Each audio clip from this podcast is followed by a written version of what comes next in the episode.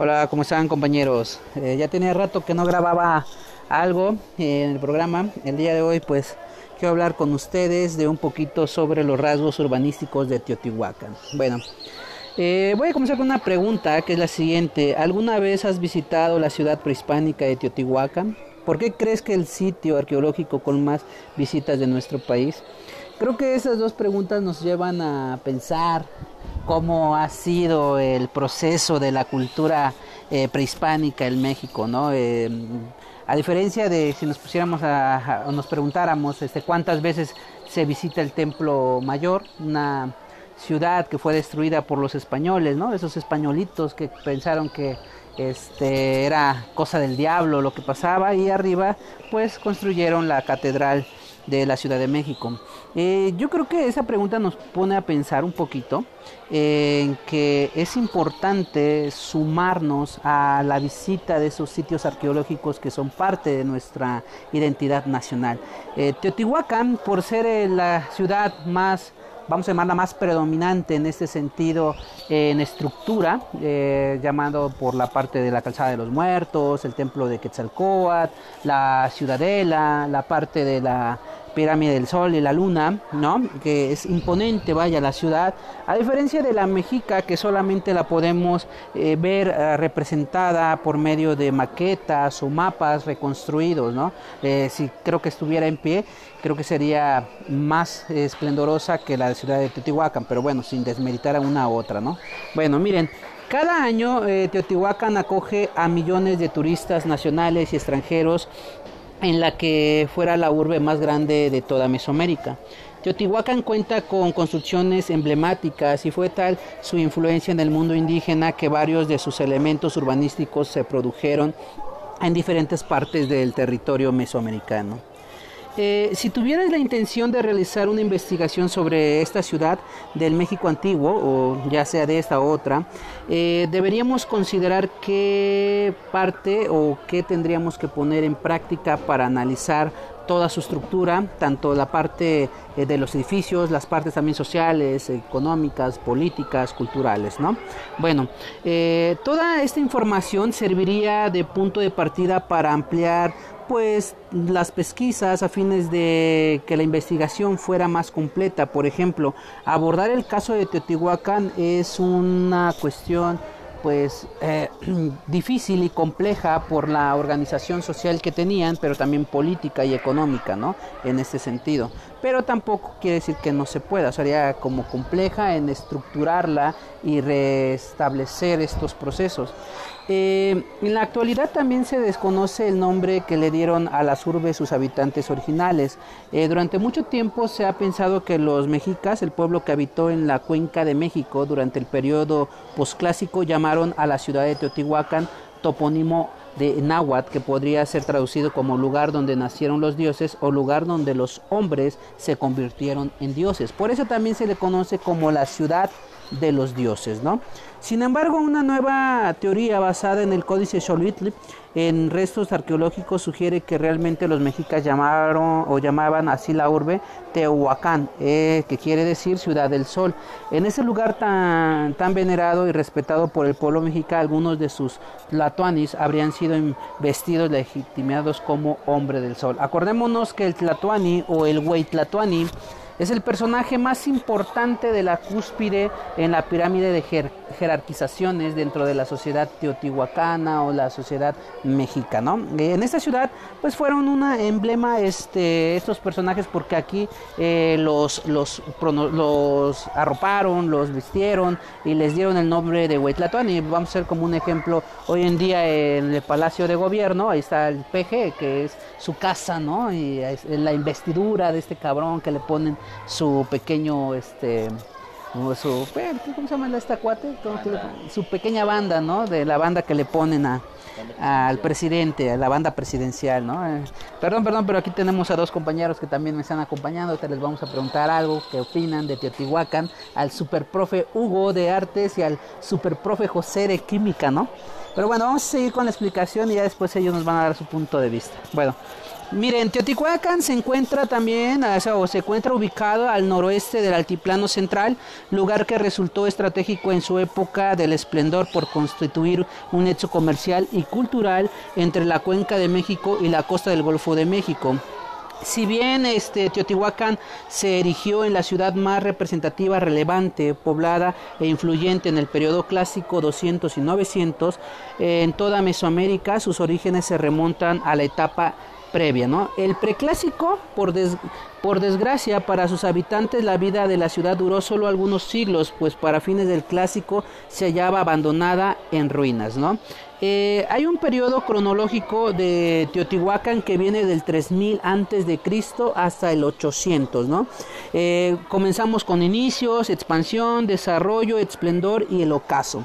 Eh, la, cultura de Teotihuacán se está desarrollando entre el preclásico y el clásico, entendiendo que el preclásico que comienza en el 2500, ¿ok? Hacia adelante y va a terminar por ahí del 200, ¿ok? Y comienza del 200 al 900 el clásico, ¿no?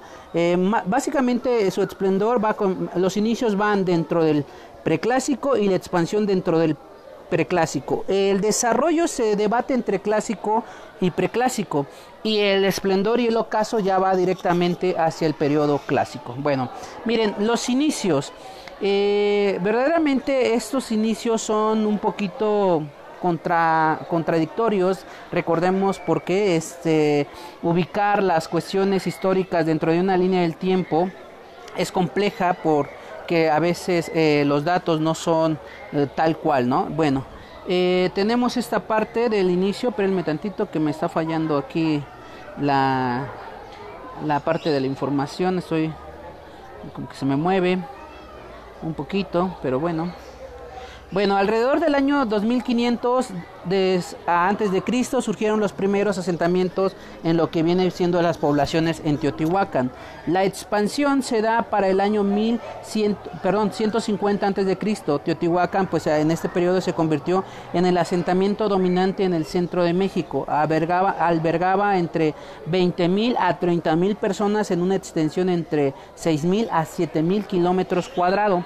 Para el año 150, luego de 300 años de su expansión, había alcanzado los 20 mil kilómetros cuadrados y poseía una población de más de 80 mil habitantes. Estamos hablando de una ciudad muy, muy poblada y al ser muy poblada es que tenía una cuestión de suma importancia en el ámbito económico, político, social y cultural, ¿no? Y hasta tecnológico y científico. Bueno, entre los años 150 y 300, la fase constructiva de Teotihuacán llegó a su cumbre. La, alcanzada de, la calzada de los muertos y la pirámide del sol alcanzaron sus dimensiones definitivas y se edificó la ciudad junto al templo de Quetzalcoatl. La población se mantuvo de manera constante en alrededor de 100.000 personas. Ahora, de ahí ya, como te mencionaba al inicio, de ahí ya vamos a entrar entre este debate que si fue en el preclásico y clásico el desarrollo, ¿no? Ahí es entre estas dos donde está el desarrollo, lo que te acabo de mencionar. El esplendor y el ocaso sí ya están ubicados totalmente en el clásico. En el caso del esplendor se dio entre los años 300 y 600 que Teotihuacán vivió su máximo eh, apogeo. La ciudad había llegado a sus dimensiones definitivas y la población se mantuvo en por lo menos 100.000 habitantes. El arte, el arte arquitectónico fue desplazado por la pintura y los murales. Entre los años 5.500 y 6.500 el número de habitantes comenzó a descender y Teotihuacán entró en decadencia, ¿no? Ahora sí ya llegamos al ocaso y este fue alrededor del 650 donde Teotihuacán fue quemada y destruida. Y aunque no se sabe con certeza las razones, los especialistas sugieren que pudo, de, pudo deberse a una guerra civil ocasionada por las diferencias entre clases sociales o grupos étnicos. El abandono paulatino de la urbe había concluido ya en el año 750. Es ahí en el 750 donde pues desaparece totalmente la cuestión de la población en Teotihuacán.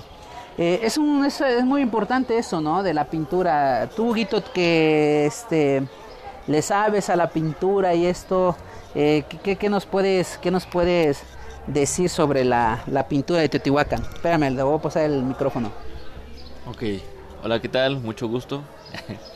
pues nada, nada más comentar sobre la pintura de Teotihuacán que en esa época se utilizaban diferentes técnicas y una muy destacada era pues pintar sobre, sobre cal, ¿no? que a pesar de las casas, todo eso es una técnica muy utilizada dentro de Mesoamérica, pintar con cal, incluso los murales, primero se echa la capa y se hacen diferentes pigmentos con diferentes colores, los más utilizados son colores rojizos, unos cuantos azules, este colores tierra y simplemente eso, no tengo nada más que decir. Bueno, sí, ¿no? como lo explica nuestro compañero Huguito, e, es, es, sumamente importante esto de la pintura. Ahora, miren, al igual que muchas ciudades eh, mesoamericanas, Teotihuacán no fue edificada de manera espontánea. Eh, y desordenada, ¿no? Pues eh, el trazo y la disposición espacial de sus, estructuras denotan una escrupulosa planificación urbana vinculada con elementos místicos y religiosos de la cosmovisión de su pueblo. Entendamos que toda, todo el proceso de las eh, culturas prehispánicas del México antiguo es un proceso místico, ¿no? Algo que siempre tuvieron en su cosmovisión o cosmología de vida de establecer la relación entre la naturaleza y la parte de la sociedad. Ahora, su trazo de las ciudades tenían dos ejes perpendiculares que al cruzarse dividían la ciudad en cuatro cuadrantes. El eje que corría de este a oeste no estaba tan definido, aunque tenía como base el cauce del río San Juan, el cual había sido modificado por los teotihuacanos. Por su parte, el eje que había de notarse al sur y que regía la disposición de todo el conjunto urbano estaba pues delimitado por por la avenida principal de la ciudad que unía importantes estructuras en sus dos extremos. ¿no?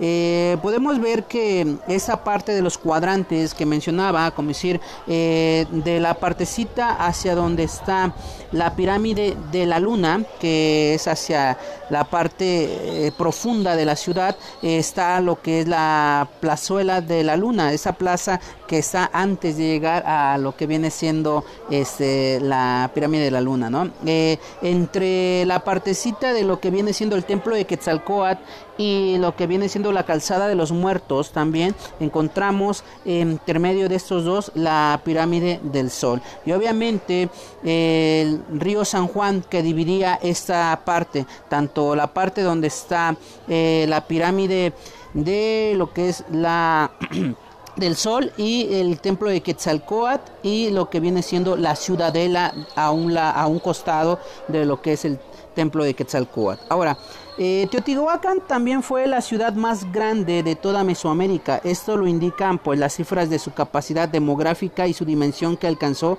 los 22 kilómetros cuadrados, sin contar las vastas áreas agrícolas que proporcionaban las cosechas necesarias para alimentar a sus habitantes. Eh, las diferentes estructuras, chavos, de la megalópolis, incluidos los más de dos 2.000 mm, conjuntos de habitaciones o habitacionales lograron alojar más de 100.000 personas en su máximo esplendor. Incluso algunas fuentes señalan que dicha población podría ser eh, o podría haber ascendido hasta los 200.000 o 250.000 personas. Eh, las proporciones de esta influyente ciudad y centro ceremonial no son sus únicos atractivos, pues varias de sus estructuras arquitectónicas siguen siendo objeto de admiración como lo fueron para otros pueblos indígenas del México antiguo, como son para los millones de personas que la visitan año con año. Y, esto, esto lo podemos corroborar también, eh, esta influencia con los mexicas, ¿no? Que cuando los mexicas en aquel eh, famosa, famosa peregrinación, que no se llamaban todos mexicas, sino se llamaban chichimecas y que venían de Aztlán por la, el mandato de su dios Huitzilopochtli, que tenían que encontrar pues la, el territorio de la ciudad y la simbología de, del nopal, águila y la devorando una serpiente, ¿no? Ese mito, pues un mito muy, muy importante para la cultura mexicana, de ahí nace esto de nuestra bandera, ¿no? Importante. Pero bueno, eh, eh, fue influencia, ¿por qué? ¿Por qué saben lo de la influencia? Cuando estos cuates, los chichimecas, pasan por el territorio del altiplano de la Ciudad de México y el Estado de México por ahí, encuentran esta ciudad y ellos van a adoptar varias cuestiones culturales como Quetzalcoatl. los eh, mexicas en aquel momento chichimecas no, no adoraban a Quetzalcoatl, ni tenían, no lo tenían en mente, sino que ahí es donde lo van a adoptar como su dios también. Van a adoptar algunas cuestiones de las estructuras eh, de edificaciones, por eso eh, es la ciudad también importante de los, de los chichimecas, ¿no? Como lo vemos ya convertida en la de los mexicas en la Ciudad de México. Eh, esa es una gran influencia, de hecho este, ellos eh, comienzan a llamar la ciudad de los dioses a, Teotihuacán y, la, y comienzan ahí a investir a sus Huitlatuanis, ¿no? a los personajes más importantes de esta cultura. Ahora, eh, también tendríamos que entender cuáles son las edificaciones más emblemáticas de la ciudad. pueden haber muchas estructuras, pero las que tienen como la, parte más importante de esta es la calzada de los muertos, ¿no? Eh, bautizada así por los mexicas, eh, esta es la avenida pues principal de Teotihuacán, corre del sur a norte, donde se encuentra la plaza y la pirámide de la luna, y esta mide 40 metros de ancho y rebasa los dos kilómetros de largo, ¿no? Es una de las estructuras. Otra es la ciudadela. Eh, se conoce así a la plaza cuadrangular de 400 metros por lado que se encuentra en el extremo sur de la calzada de los muertos y se cree que tuvo funciones religiosas y habitacionales y que pudo concentrar hasta 100 mil personas, ¿no? Eh, entre esas pues familias básicamente que eran en las que estaban como eh, conjugadas los, las ciudades en este sentido. Eh, el otro es el templo de Quetzalcoatl, ¿no? ubicado al interior de la ciudadela, es, la es el tercer edificio más extenso de toda la urbe. Su rico decorado en piedra alude al mito de la creación del tiempo y la serpiente emplumada, patrona de los gobernantes, ¿no? y que este, este, este templo de Quetzalcoatl para mí, Huguito y profe José, se me hace como algo muy místico en la cultura mexica porque es una de las causas para que caiga básicamente lo que es eh, el imperio mexica, ¿no? O sea, recordemos este mito donde este, Quetzalcoatl le dice a los, este, le dice a los, este a los teotihuacanos que va a regresar, ¿no? Y, tomando de ejemplo esta influencia es que los mexicas creen en ese mito, por eso cuando llegan los españoles y todo eso piensan que es el regreso de Quetzalcóatl, ¿no? Profundamente eh, erróneos ellos los aceptan y los eh, lo van a alojar en la ciudad de, de Tenochtitlan, ¿no? ahí se ve, puede ver una de la influencia que tiene Teotihuacán sobre la cultura mexica.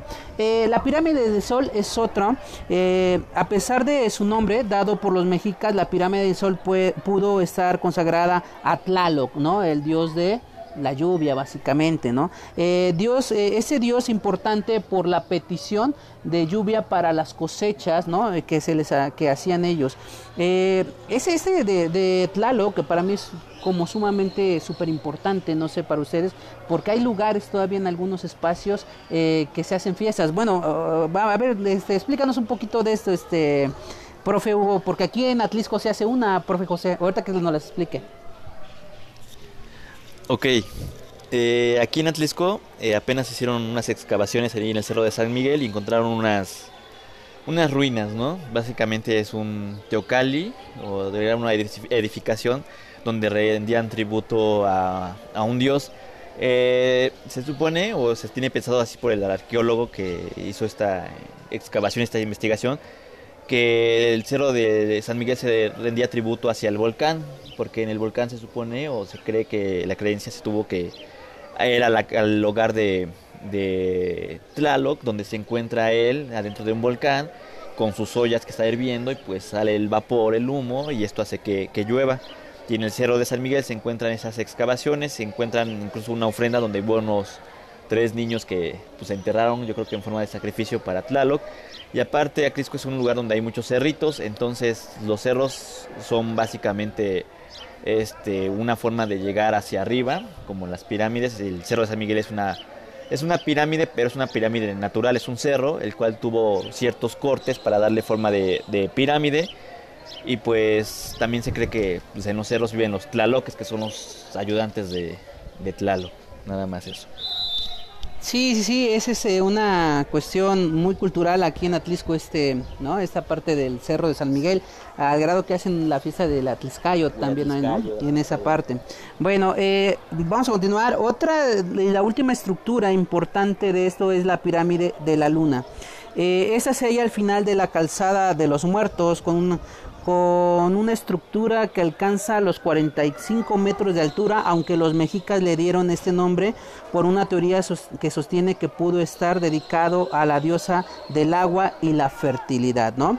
Eh, recordemos que es una la relación de la naturaleza y las sociedades antiguas tenían mucho que ver con la naturaleza, ¿no? Este misticismo del agua, de la tierra, ¿no? Del viento. Ellos, ellos tienen mucho, mucha relación con, con esas partes de la naturaleza o los elementos de la naturaleza y les dan una importancia. Bueno, miren, además también de sus grandes pirámides y su larga calzada, también Teotihuacán integró como elementos sobresalientes estructuras que se caracterizaron por un rasgo arquitectónico y particular que presentó un cambio importante respecto a las edificaciones mesoamericanas previas generalmente de tipo olmeca, ¿no? Este elemento fue eh, el, bio, el bionomio talud tablero, ¿no? Que se tiene ahí en la partecita de esta ciudad. El talud tablero, como su nombre lo indica, está formado por dos partes. El talud que consiste en un trozo de, de muro con cierta inclinación, el cual está coronado por un tablero o panel, que es una plataforma que sobresale y que, se y que está delimitada por eh, cornisas. ¿no? Eh, los teotihuacanos y después muchos pueblos mesoamericanos eh, super, superpusieron más que nada un gran número de, de, unidades en el talud tablero hasta formar pues monumentales pirámides como la del Sol y la de la Luna. Es como esta onda de ir construyendo por bloques, ¿no? Un bloque abajo, otro arriba y así sucesivamente. Bueno, despedimos aquí al compañerito Huguito que ya, ya se va, ya tiene clase. Muchas gracias, profe. Adiós, adiós. Ese, y tenemos esa parte. Bueno, pues vamos a darle la, la, participación al profe José, ya que nos dé un poquito su opinión sobre la cultura teotihuacana, ya que escuchó la, la reseña y todo. Bueno, eh, hola a todos. Me llama mucho la atención esta parte de, del misticismo, porque si bien lo, estas culturas prehispánicas no tenían un fundamento científico de cómo funcionaban las cosas, eh, lo relacionaban todo con fenómenos naturales, ¿no? La lluvia, ¿por qué sucedía? Bueno, porque el dios de la lluvia así lo quería. ¿Por qué temblaba? Bueno, porque habían diferentes dioses que querían que esto pasara. Eh, yo atribuyo a que muchas de las culturas prehispánicas desaparecieron o, fueron a, o fueron abajo debido a este a esta creencia de, del misticismo, ¿no?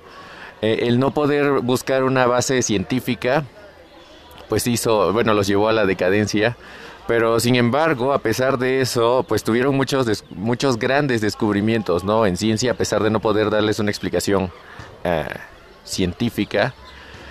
Y bueno, eh, también tenemos por ahí muchos otros eh, códices que fueron destruidos por los españoles, los cuales considero que a la fecha hubieran sido de, muy, de mucha utilidad para el tratamiento de algunas enfermedades, ¿no? Entonces, a pesar de, tener creencias místicas y atribuirle todo a, a, este aspecto religioso, pues eh, sí tuvieron grandes avances en ciencia y bueno, también avances en tecnología. Muchas gracias, profe José. Bueno, compañeros, eh, este fue un tema eh, para hablar de eh, los rasgos urbanísticos de Teotihuacán y sus adelantos en este sentido, ¿no? Este, podemos ver mucho de lo que, eh, o podemos escuchar y imaginarnos más que nada mucho de estas cuestiones de la ciudad de Teotihuacán, que sigue siendo eh, muy importante dentro de la cultura mexicana, así que se aproximan estas vacaciones y si ustedes van a salir, pues a ver si pueden visitar Teotihuacán, hay que hacer este el gasto hacia una cuestión mexicana, ¿no, profe? ¿Cómo ves? O sea, hay que eh, nutrirnos de la cultura mexicana. Bueno, les agradezco mucho que nos hayan acompañado. Le doy las gracias al profe José. Ya se fue el maestro Hugo, pero bueno, le damos las gracias también. Y nos estamos viendo. Muchas gracias. Adiós.